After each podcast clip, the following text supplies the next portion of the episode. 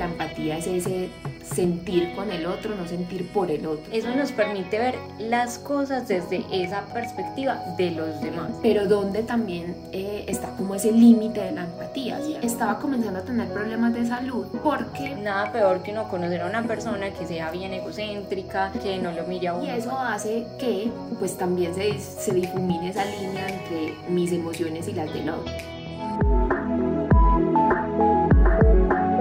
Un podcast donde nos preguntamos e intentamos buscar respuestas. La vida se trata de eso.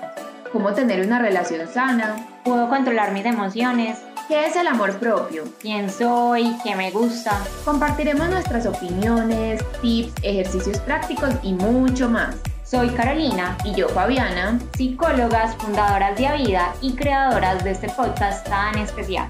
Bienvenidas y bienvenidos a este proceso de construcción conjunta. Encuentros de tú a tú.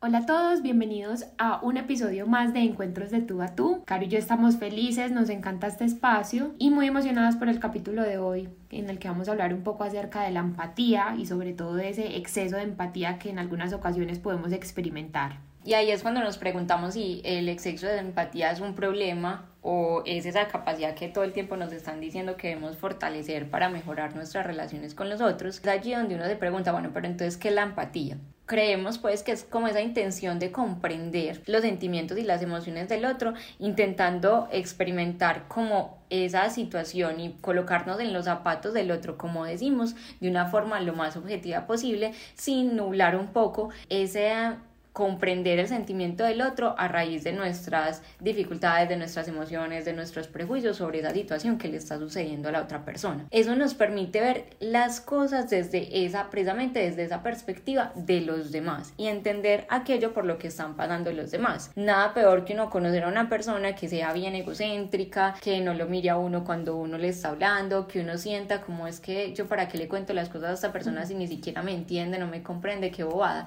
Y uno trata incluso de buscar siempre contarle las cosas a ese mejor amigo porque el mejor amigo es el que lo escucha a uno. Exacto. Este tema o este cuestionamiento un poco acerca de la empatía surgió hace un tiempo a raíz de una experiencia con un familiar. Esta persona es médico, atiende pacientes todos los días y estaba comenzando a tener problemas de salud porque dejaba un poquito de lado su tiempo para almorzar, su tiempo para descansar, por estar todo el tiempo acompañando a los pacientes, tratando de que cuando estaban en el hospital se sintieran bien. Entonces surgió como esta pregunta de, bueno, qué rico esa capacidad que los seres humanos tenemos de, de empatizar con el otro, de responder un poco a esa emoción que el otro nos expresa, a eso que el otro está sintiendo y que muchas veces puede doler, pero donde también eh, está como ese límite de la empatía, ¿cierto?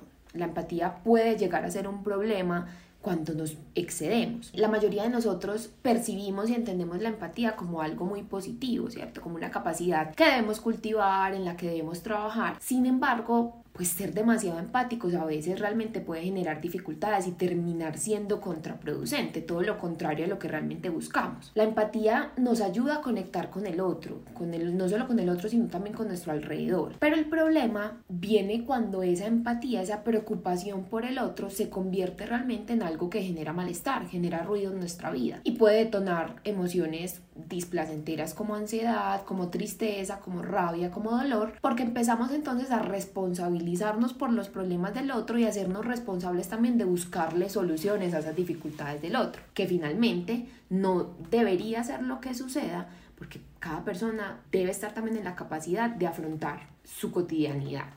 Sí, incluso hay muchos expertos que diferencian entre dos tipos de empatía, ¿cierto? Una, un tipo de empatía como la preocupación empática y el otro como la, aflicción propia, así lo llaman.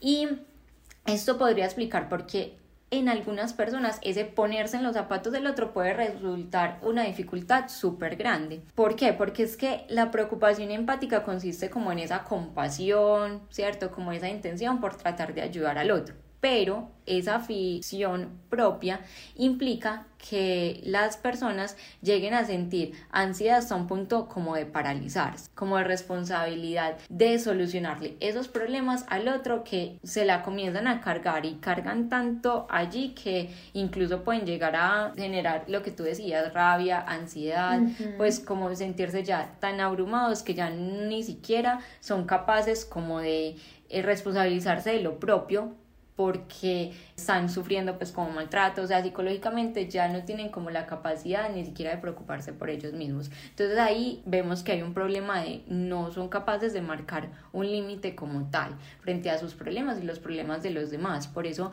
nos preguntamos si realmente es exceso de empatía y de verdad ser muy empáticos sí puede llegar a ser algo problemático.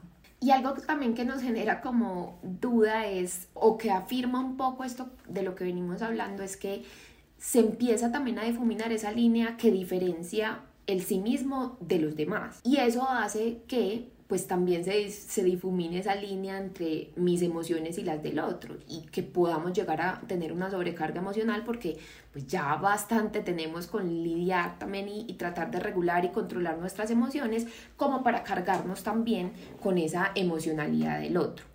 Las personas que tienen niveles muy altos de empatía tienden mucho a entregarse al otro, ayudar al otro, pero eso hace que se olviden un poco a sí mismos, dejen de lado sus propias necesidades, como que el sí mismo quede en un segundo plano y eso pues a largo plazo puede generar muchas complicaciones. Entre ellas, ¿cuáles pueden estar? Esas relaciones simbióticas de dependencia donde realmente me pierdo completamente a mí mismo por el otro me desvío por el otro y empiezo a vivir o, mi intención y mi motivación cotidiana es resolver el problema del otro, que el otro se encuentre bien. Otra dificultad, por ejemplo, es que podemos llegar a ser supremamente permisivos.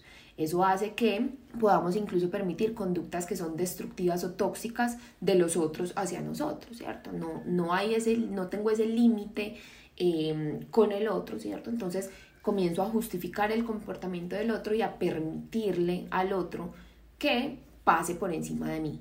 Otra de las cosas que puede pasar es que eh, precisamente es ese agotamiento del que estábamos hablando ahorita y es que eso ya lleva a una implicación emocional pues gigante donde ya se pierde como esa forma de uno regular precisamente las emociones y llegamos en un punto en el que es como una bolita de nieve que va creciendo, va creciendo, va creciendo y a la final ya no sabemos cómo controlarla. Y lo otro es también que pensamos que podría haber como digamos como un problema ahí como con la autoestima o la valía personal en el sentido de que si estamos buscando tanto en el otro, queriéndolo ayudar, responsabilizándonos del otro, puede ser que en nosotros esté como un problema de esa, precisamente esa autoestima, de no tener como esa capacidad de por nosotros mismos tener esa como seguridad de que valemos algo, de que somos algo, sino que buscamos esa aprobación exterior del otro. Mantener estos equilibrios en el nivel de empatía es muy clave por nuestra salud mental, por nuestra salud emocional, incluso pues eso puede llegar a generar efectos de somatización, entonces ya incluso enfermedades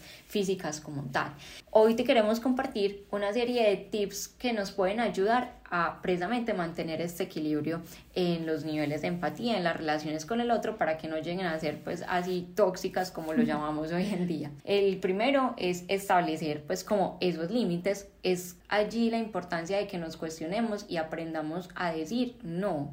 Casi siempre una persona que tiene ese exceso de empatía constantemente está diciendo sí, sí, sí, aunque en el fondo no lo quiera hacer y aunque en el fondo no quiera ayudar al otro. Entonces aprender a priorizar ese bienestar en algunos casos propio, que no sacrifiquemos nuestras necesidades por los problemas de los demás, va a ser fundamental para mantener ese equilibrio.